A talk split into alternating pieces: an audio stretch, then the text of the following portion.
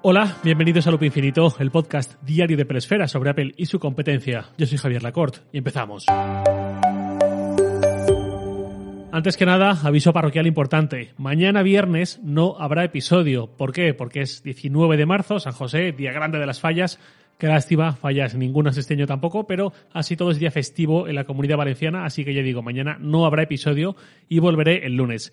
Hoy sí hay episodio y hoy va de desapariciones, de muertes. En las últimas semanas se nos han juntado varios productos que nos han dicho adiós. Primero fue el iMac Pro, todo bien, cumplió su papel con dignidad y ahora deja paso eh, a lo que está por llegar. Luego fue el HomePod, que ese sí que nos sorprendió más, yo creo, por lo menos a mí, aunque ese es otro debate. La cuestión, Apple ha empezado el año fuerte en cuanto a dar matarile a ciertos productos y esto podría seguir perfectamente. Podría continuar con la tendencia porque creo que hay más cosas que se pueden matar. Por supuesto, hablo desde mi atalaya de usuario que no requiere de ciertas cosas, faltaría más. Quizás otra persona me diga, eres imbécil, yo necesito ese producto, ¿cómo lo va a matar Apple? Pues bueno, aquí no hay absolutos, solo Apple decide que vive y que muere y como a perro flaco todos son pulgas, la llegada de 2021 está siendo como un desfile de cachorritos que terminan en la protectora de animales. Así que aquí va mi lista de productos que perfectamente podrían seguir el mismo sendero. En primer lugar, el iPod Touch. Le dediqué un episodio entero hace un par de semanas, así que no me voy a alargar demasiado. Más allá del uso empresarial y de cuatro niños afortunados en su primera comunión, sigo sin verle mercado, además del evidente desinterés de la propia Apple por mantenerlo y por promocionarlo. Lo mismo este producto dentro de tres años sigue ahí en la web de Apple, pero sinceramente me encantaría ver una muerte digna para la gama iPod. Es como ocurre con los Simpson, que llevan 10 temporadas magistrales y 23 o 24 ya casi de puro relleno, de caída libre, y da hasta cosita ver en qué se han convertido. Obviamente siguen girando la rueda mientras sigan dándoles dinero, y el resto ya tal, pero al fan o al que fue fan le apena ver esa decadencia. Algo similar. El iPod significó tantísimo para Apple y su éxito le permitió apalancarse en él para otros lanzamientos mucho mayores que cambiaron la historia de Apple que ver cómo está ahí en un subapartado de la web olvidado, mm, de cualquier manera, pues no mola. Vamos con una segunda posible marcha, la del iPad mini. Creo que estaremos de acuerdo en que cuando llegó el iPad mini original en 2012, lo hizo en un contexto muy distinto. El iPhone acababa de estirarse hasta las 4 pulgadas y hasta dos meses antes eh, solo llegaba a las 3,5 pulgadas, muy poquito. Un iPad mini encajaba muy bien ahí para quien quería algo manejable y liviano donde ver contenido y demás.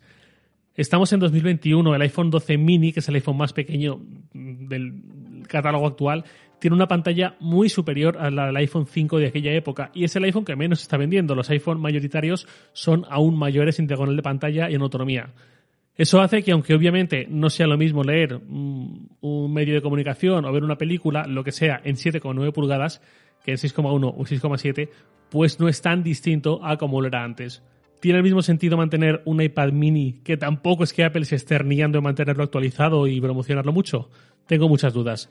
De hecho, hoy, 18 de marzo de 2021, se cumplen exactamente dos años desde que Apple anunció el último iPad mini, tal día como hoy, y en dos años no ha habido ni un solo cambio. Mala señal. Claro, en este tiempo, el iPad básico de 10,2 pulgadas ya ha avanzado un par de generaciones, séptima y octava, ya lleva su mismo procesador, el A12, y ha ido mejorando hasta el punto de que, paradójicamente, ese iPad de 10,2 pulgadas ofrece lo mismo que el iPad mini o más, como más tamaño de pantalla, pero por menos dinero, por 380 euros, por los 450 que cuesta el iPad mini. Que creo que lo único en lo que gana es el almacenamiento básico. 64 GB el mini, 32 GB el iPad a secas. Y bueno, supongo que ser más pequeño, más manejable para algún posible comprador también puede ser visto como una ventaja, pero vaya, que cuesta bastante más dinero y ofrece lo mismo o menos, salvo en un apartado. Y sobre todo, el iPad mini no parece un dispositivo demasiado ideal sobre el que ejecutar iPadOS. Apple dio su propio nombre a este sistema para que iniciara un camino independiente, como esta figura de reemplazo de ordenador, de alternativa a ordenador, de ordenador que pierde unas cosas pero gana otras. Ahí tiene sitio tiene espacio un iPad de 7,9 pulgadas tan pequeñito, se puede seguir con el potencial que aspira a tener iPadOS en una pantalla de ese tamaño. Si el iPad básico ya está un, un, poquito limitado, también en cuanto a accesorios y demás, pero me sigue pareciendo razonable como opción de tablet pura sin pretensiones, el mini creo que se va quedando cada vez más corto. iPadOS incluso se va diseñando para ciertas diagonales. Tú ahora intenta meter, por ejemplo, pasando al iPhone iOS 14 en un iPhone de 3,5 pulgadas del año 2008-2009 y verás que falta espacio por todas partes, porque el sistema se ha pensado para otros tamaños. Con iPadOS creo que puede pasar algo similar. No se crea pensando en 7,9 pulgadas y eso cada vez se va a notar más. Con lo cual, o hay un giro de guion importante o el iPad mini puede acabar también, pues eso, en una granja para que viva mejor. En tercer lugar, un producto que sinceramente ya no me cabe en la cabeza que exista y ya no puedo ser muy benevolente aquí. El Apple TV HD, que es el modelo que solo llega a 1080p, eh, a Full HD, en contraposición al modelo 4K. Se vende por 159 euros. Del Apple TV también hice un episodio hace un mes más o menos con un título delicioso, mal está que yo lo diga. Ya al margen del Apple TV como gama, como concepto, aquí me paro en el Apple TV HD como producto concreto. Apple es una empresa líder. Racanear con las resoluciones de pantalla no puede estar en su ADN. Es la empresa o una de las empresas que nos ha traído muy a menudo aumentos de resolución, que ha tirado hacia arriba en ese sentido cuando el resto todavía no, solían llegar hasta allí. Pienso en el iPhone original, pienso en el iPhone 4 que estrenó la pantalla retina, pienso en el primer iMac 5K, pienso en el iPad de cuarta generación también con pantalla retina. En 2021, 4K en orden una televisión es lo mínimo, y aunque alguien siga con una tele Full HD, ya la cambiará y ya será 4K. Alguien me puede responder, bueno, si una persona quiere un Apple TV para una tele secundaria, que es Full HD, y que por ser secundaria su dueño no la piensa renovar, no necesita más que el Apple TV HD y se ahorra un dinero respecto al modelo 4K. Eso tiene mucho sentido, pero lo que no tiene sentido es la composición de precios actual de la gama del Apple TV, la oferta del Apple TV. Tendría que ofrecer su modelo 4K a un precio inferior al que se ofrece el modelo HD ahora mismo. Por supuesto, un Apple TV tiene sus ventajas, pero ¿qué queréis que os diga? Se vende lo que se vende por algo. Y sinceramente, hay precios de Apple que pueden parecer caros, pero yo más o menos entiendo y no me parecen mal. Y otros que ya no puedo entender, el del Apple TV HD es uno de ellos y el del 4K también, pero es otro tema. Vamos con otro producto, el cuarto del día. Este se complica aún más, pero creo que tengo motivos para argumentarlo. AirPods de segunda generación sin carga inalámbrica. Ya sabéis, los AirPods estándar, digamos, base, se pueden comprar con la caja que se carga enchufando el conector Lightning o con la caja que también incorpora carga inalámbrica. Los primeros cuestan 179 euros, los segundos 229 euros. Es mucha diferencia, son 50 euros, es casi un 30% más. Estamos seguros de que la mejor forma de empujar al usuario, de convencerle de un futuro sin cables y todo esto, es pedirle un 30% extra sobre un producto que tampoco es que sea barato por el hecho de que tiene carga inalámbrica. No lo creo. Y esta es una decisión puramente de negocio. El coste que tiene para Apple meter esa bobina de carga inalámbrica es muy, muy bajo. Son unos pocos dólares, pero el margen de beneficio aumenta. Entiendo que Apple haga que los márgenes juegan a su favor y sean incrementales cuando hay saltos, cuando hay mejoras al elegir un producto. Por ejemplo, con los aumentos de almacenamiento de un iPhone, el margen de beneficio de uno de 512 GB es bastante superior al de otro de 128 GB.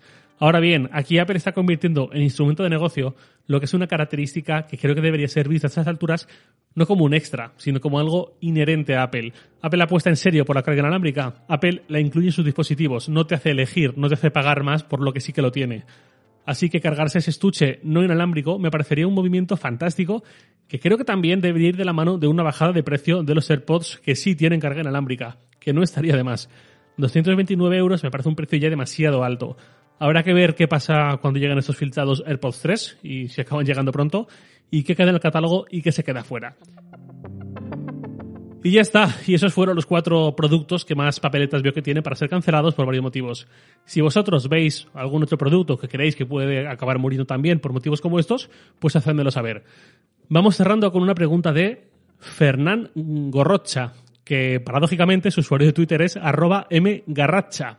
Me dice, hola, gracias por tus podcasts. Una pregunta, ¿crees que Apple nos regalará como despedida a los que tenemos un HomePod compatibilidad con los HomePod mini? Tengo la sensación de que nos dejan tirados. Gracias. Pues gracias a ti, Ferran, eh, Fernán, perdona. Eh, no estás solo en ese pensamiento de que Apple nos deja tirados con esto. Lo de la compatibilidad con los HomePod mini la veo complicada, pero no imposible, me explico. Es posible que Apple requiera varios HomePod mini actuando como satélites y te deje eh, emparejarlos con ese HomePod principal pero no creo que te permita emparejar un HomePod y un HomePod mini y ya está. A partir de ahí ya se me escapa un poco este tema, quizás haya más implicaciones u opciones que yo no sé ver, pero ya digo, en estéreo ambos, uno y otro combinados, eso tengo claro que no. Además, el HomePod mini no soporta sonido espacial.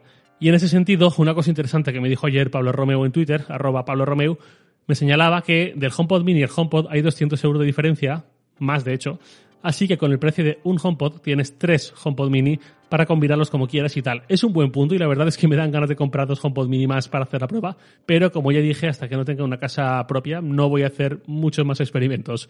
Y nada más por hoy, lo de siempre, os leo en Twitter, arroba jracort, y también podéis enviarme un mail a lacort.sataka.com. Loop Infinito es un podcast diario de Peresfera, publicado de lunes a viernes a las 7 de la mañana, hora española peninsular, presentado por un servidor, Javier Lacort, y editado por Santi Araujo. Un abrazo y hasta el lunes.